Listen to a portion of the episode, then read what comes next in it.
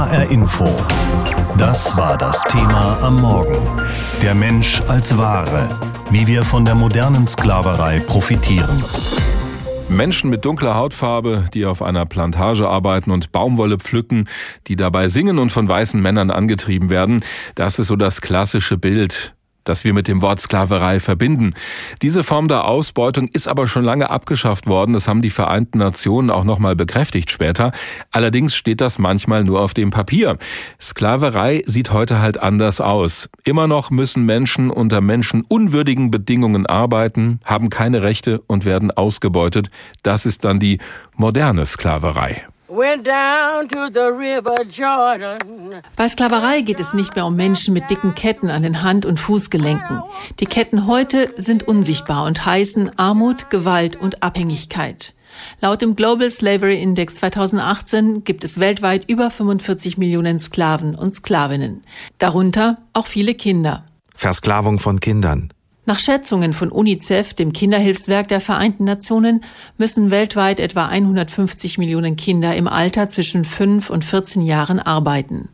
Häufig werden die Mädchen und Jungen brutal ausgebeutet. Sie schuften auf Plantagen und Müllkippen, in Textilfabriken, Bordellen oder hinter verschlossenen Haustüren wie Sklaven, ohne Rechte und für wenig Geld. Wie zum Beispiel die Petite Bonne in Marokko so die Leiterin der Kinderhilfsorganisation Baiti in Casablanca, Amina Lemali. Euh, Diese Mädchen sind meistens unter 15 Jahre alt. Sie haben keine Rechte. Sie müssen fast rund um die Uhr im Haushalt schuften, sieben Tage die Woche ohne Pause. Sie gehen nicht zur Schule und bekommen kaum Schlaf. Das ist einfach furchtbar. In Krisen- und Kriegsgebieten werden Minderjährige außerdem oft gezwungen, als Soldaten zu kämpfen. Viele der entführten und zwangsrekrutierten Mädchen werden dabei auch zur sexuellen Sklaverei gezwungen. Zwangsarbeit.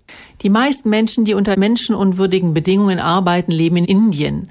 Aber auch in Europa und Deutschland kommt diese Form der modernen Sklaverei vor, so Beate Andres, Leiterin der internationalen Arbeitsorganisation ILO. Die Fälle, die wir dokumentiert haben, sind vor allem im Haushaltssektor, teilweise auch in der Baubranche. Es gibt auch Fälle in der Landwirtschaft und natürlich in der Sexindustrie.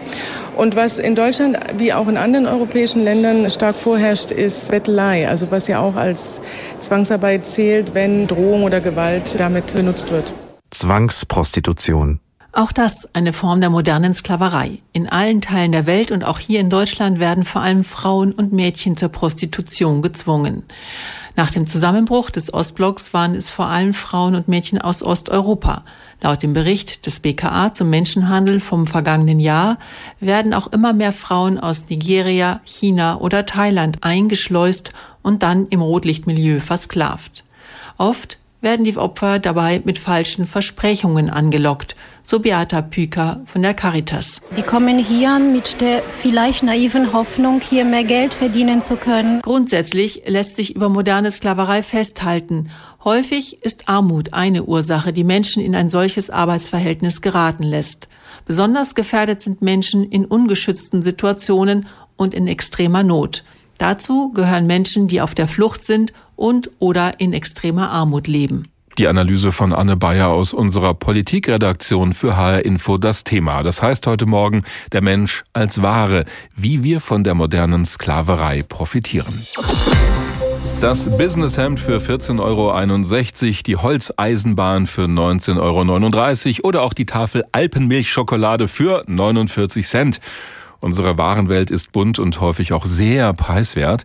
Das liegt auch an der Globalisierung. Das Hemd wird halt von Näherinnen irgendwo in Fernost hergestellt. Die Eisenbahn leimen Arbeiter in Asien zusammen und der Kakao für die Schokolade wird auf einer Plantage in Afrika geerntet. Unter welchen Umständen das passiert und ob die Leute, die da für uns arbeiten, am Ende genug verdienen oder eher wie moderne Sklaven gehalten werden, das sehen wir dann nicht auf den ersten Blick.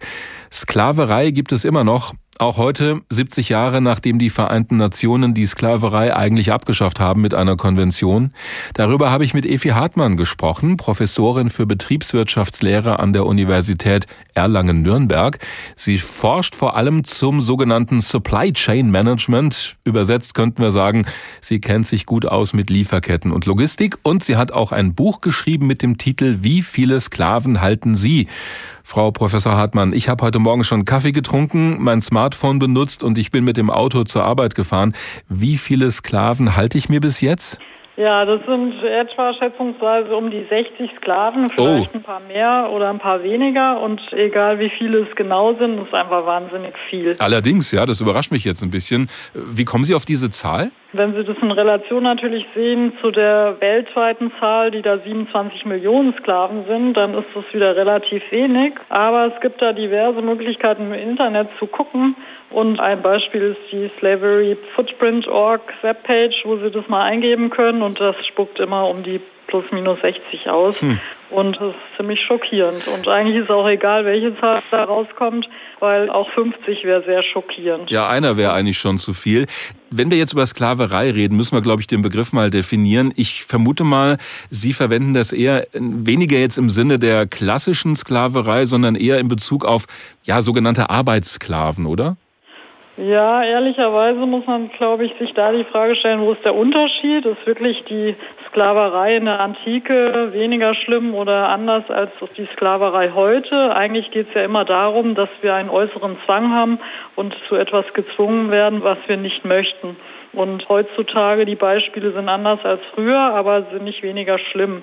Und ich glaube, da können wir diverse Beispiele nehmen. Wenn wir anschauen, jetzt heutzutage die Auslieferfahrer, die bei schlimmen Wetterbedingungen zu katastrophalen Löhnen, Überstunden, Arbeitszeiten, die äh, großen Paketlawinen da transportieren müssen dann brauchen wir eigentlich gar nicht erst weiter nach Osten gucken, wo die Bedingungen vielleicht noch viel schlimmer sind und solche Auslieferfahrer vielleicht sogar so arg geknechtet werden, dass sie vor Erschöpfung sterben müssen. Das heißt, wenn ich Sie richtig verstehe, ist das ein globales Problem und nicht nur auf bestimmte Länder beschränkt? Ganz genau, ja. Leider ist es so, dass das ein weltweites Problem ist. Jetzt wissen wir doch eigentlich alle, was wir in der Welt anrichten mit unserem Konsum. In Ihrem Buch lesen wir da häufig das Wort Moral. Also fehlt es uns Konsumentinnen und Konsumenten oder auch den global agierenden Firmen am Ende genau daran, an der Moral? Die kurze Antwort ist ja. wenn wir uns jetzt fragen, was, wie kommt es dazu, dann muss man sagen, Schulfach Moral gibt es das. Äh, wenn ich mal an die Uni schaue, welches Fach, äh, wo das wirklich im Vordergrund steht, gibt es. Andererseits werden wir getrimmt, im Privaten online zu bestellen. Andererseits werden die Unternehmen getrimmt, Gewinn maximieren, Shareholder Value zu optimieren. Und was fällt uns auf die Füße? Diverse Formen der Sklaverei. Hm. Jetzt habe ich als Konsument ja doch ein bisschen Einfluss. Also es gibt Hemden für 14,61 Euro oder ich kann das Zehnfache zahlen, um die 140 Euro. Aber wer sagt mir dann, dass das Geld, das ich da mehr zahle, auch bei den Näherinnen in Pakistan, Bangladesch oder Indien ankommt? Nee, der Preis sagt Ihnen das nicht. Da haben Sie schon recht. Ob 14,61 oder 140 Euro, nicht alles, was teuer ist, ist nachhaltig und umgekehrt, nicht alles, was nachhaltig ist, ist teuer. Was mache ich denn da? Im Prinzip müssen Sie da auf Gütesiegel gucken, die leider aufgrund der Vielfalt der existierenden Siegel auch nicht ganz einfach zu bewerten sind. Ja. Und es kommt uns das Internet zu Hilfe. Und Gerade wenn wir schauen, was sich da in letzter Zeit getan hat, gibt es doch im Internet ganz gute Hilfestellungen, um herauszufinden, wie nachhaltig ein Produkt ist und ob wir am Ende einen fairen Preis zahlen, der in Richtung Living Wage geht und nicht nur Ausbeutung. Living Wage heißt? dass wirklich die Näherinnen oder wie Sie auf Pakistan sich beziehen, dass am Ende das Geld dort ankommt und zwar so viel, dass es zum Leben reicht. Es gibt noch eine Möglichkeit, denn viele Produkte haben wir ja auch in so einer Fairtrade-Variante, also Bananen, Kaffee, aber auch Kleidung. Könnte man da sagen, okay, das kostet vielleicht ein paar Euro mehr, aber dafür kann dann eine Familie in Peru oder Gott weiß wo besser leben? Ja, vielleicht muss man es noch anders formulieren. Ist es denn wirklich so, dass wir uns heutzutage es noch leisten können, schmutzig und unfair einzukaufen, selbst wenn es dann vielleicht teurer ist? Und müsste man nicht eher in die Richtung nachdenken, ist Verzicht vielleicht dann eher die Variante, um es sich leisten zu können, faire Ware zu kaufen, die in der Tat teurer ist? Hm. Also weniger Hemden, dafür Hemden, bei denen ich weiß, die sind fair hergestellt worden. Ja, ja, vielleicht nicht jede Woche das 2-Euro-Top, sondern vielleicht einmal im Monat das 20-Euro-Top. HR Info.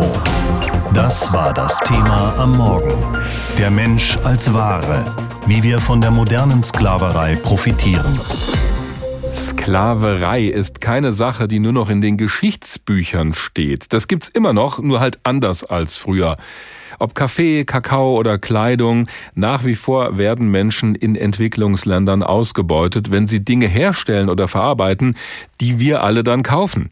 Eigentlich soll ein sogenanntes Lieferkettengesetz so etwas verhindern und auch die Firmen bei uns in Deutschland mehr in die Verantwortung nehmen. Aber die Große Koalition bekommt das politisch einfach nicht zustande bislang. Heute am Internationalen Tag zur Abschaffung der Sklaverei schauen wir mal auf den Stand der Dinge und zeigen auch, wie sich jeder und jede selbst ausrechnen kann, wie viele Menschen in moderner Sklaverei für uns am Ende arbeiten. Es ist ein Irrglaube, ein Irrglaube, mit dem wir uns alle etwas vormachen. Wir denken ja immer selber, nein, also ich bin doch ein anständiger Mensch. Ich nutze doch nicht Produkte von Sklaven. Mit großer Sicherheit aber doch, auch im Jahr 2020, meint Susanne Angerer vom Bündnis Gemeinsam für Afrika wie viele Menschen ausgebeutet werden irgendwo auf der Welt für unseren persönlichen Lebensstil, das lässt sich sogar anschaulich machen mit einem Online-Rechner einer Initiative gegen moderne Sklaverei. Einfach ganz spannend mal zu sehen, wenn man seine eigenen Gewohnheiten eingibt, was dabei rauskommt. Im Durchschnitt sind es 60 Menschen bei einem normalen Konsumverhalten. 60 moderne Sklaven für einen Konsumenten, so lautet die Rechnung. Ob Ausbeutung auf Kaffeeplantagen, Billiglöhne in Textilfabriken oder Kinderarbeit beim Abbau von Mineralien, auch deutsche Firmen sollen mehr Verantwortung übernehmen für die ersten Produktionsschritte in fernen Ländern. Das fordert Entwicklungsminister Müller. Mit der offiziellen Abschaffung der Sklaverei vor 150 Jahren ist es leider nicht vorbei. Denn auch heute leben schätzungsweise bis zu 40 Millionen Menschen in verschiedensten Ländern der Welt als moderne Sklaven. Schon lange setzt sich Müller deshalb für ein Lieferkettengesetz ein. Als Verbündeten hat der CSU-Mann den Arbeitsminister gewonnen, Hubertus Heil von der SPD. Doch das schwarz-rote Ministerduo stößt auf Widerstand bei Wirtschaftsminister Altmaier von der CDU. Ein Streitpunkt die Haftung. Altmaier will nicht, dass deutsche Firmen zivilrechtlich haften sollen, wenn sich etwa Geschäftspartner im Ausland nicht an Mindeststandards und Menschenrechte halten. Arbeitsminister Heil wiederum sieht in dem ganzen Gesetz wenig Sinn, wenn es keine Haftung gibt und fragt, kriegen wir ein Lieferkettengesetz, das den Namen verdient, oder kriegen wir eins, das den Namen nicht verdient. Seit Monaten stecken die Gespräche zwischen den Ministern in einer Sackgasse. Johannes Heek von der Initiative Lieferkettengesetz fordert deshalb, die Bundeskanzlerin solle sich einschalten. Offenbar ist es so, dass sich die Minister Heil, Müller und Altmaier nicht auf Eckpunkte für ein Lieferkettengesetz einigen können. Und deswegen haben wir die ganz klare Erwartung an die Bundeskanzlerin, dass sie das Thema jetzt zur Chefinnensache macht. Doch Kanzlerin Merkel zögert. Es müssten weitere Gespräche geführt werden. Es geht gehe um Lösungen, die der Wettbewerbsfähigkeit der Wirtschaft nicht schaden, sagte Merkel vergangene Woche. Dass es eine Einigung gibt in der Großen Koalition bis Weihnachten, wie das Minister Müller hofft, ist alles andere als sicher. Diese Wochen vor Weihnachten, das ist nicht nur die Zeit, in der wir so langsam die Wohnung schmücken und anfangen, den Adventskalender zu plündern. Es ist auch die Zeit, in der wir auf einmal unser schlechtes Gewissen entdecken und dem einen oder anderen klar wird, was wir mit unserem Konsum alles anrichten, ohne es zu wollen. Da wird dann auch bei uns in Europa gerne über Schokolade diskutiert. Die gibt's halt rund um Weihnachten überall. Wie sie allerdings hergestellt wird, das erfahren wir nur selten. Der Kakao dafür kommt unter anderem von der Elfenbeinküste in Afrika. Dort arbeiten oft auch Kinder auf den Plantagen unter Bedingungen, die hier bei uns in Deutschland niemand erlauben würde. Die großen Schokoladenhersteller scheint das aber nicht wirklich zu interessieren. Eine Kakaoplantage in der Region Aboisa im Süden der Elfenbeinküste. Die Polizei ist gekommen, um zu kontrollieren. Wo arbeiten Kinder auf den Kakaoplantagen, anstatt zur Schule zu gehen? Ein kleines Mädchen, etwa sieben Jahre alt, mit rosa Pulli weint und klammert sich an seine Mutter. Die beteuert, das Kind arbeite nicht, aber sie ist dieses Jahr nicht in die Schule gegangen. Wir hatten dieses Jahr kein Geld für die Schulgebühren. Trotzdem, Mutter und Tochter kommen mit aufs Revier, sagt Polizeichefin Rosa Kanda der Nachrichtenagentur Reuters. Wir haben Tochter und Mutter mitgenommen.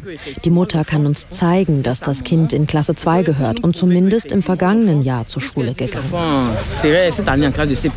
Hier wird kontrolliert, was in der Elfenbeinküste schon lange ein großes Problem ist. Kinderarbeit.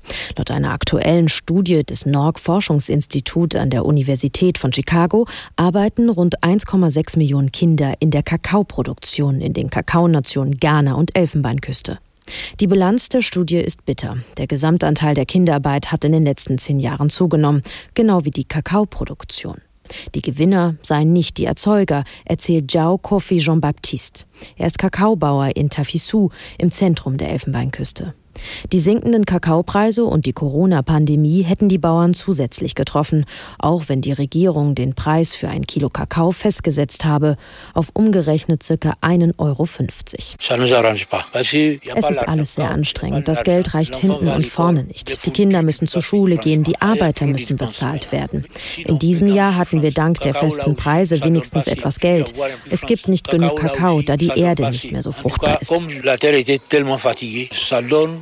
Weil das Geld knapp ist und Erntehelfer zu teuer geworden sind, müssen häufig Kinder nach der Schule auf den Plantagen ihrer Eltern mithelfen. Menschenrechtsorganisationen prangern seit Jahren an, dass große Schokoladenhersteller wie Nestlé oder Mars schon längst Kinderarbeit in ihren Lieferketten hätten abschaffen können.